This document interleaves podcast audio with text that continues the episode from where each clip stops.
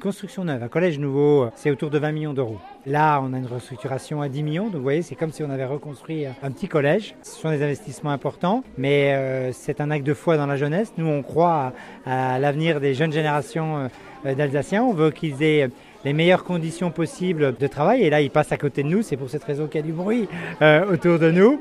Eh bien, on est, on, est fiers de cette jeunesse-là. D'ailleurs, ici, euh, ils ont eu de très très bons résultats au brevet qui démontrent que c'est un très bel établissement avec euh, des enseignants de, qualité, des élèves motivés. Et plus le cadre de travail est de qualité, euh, meilleurs aussi sont les résultats.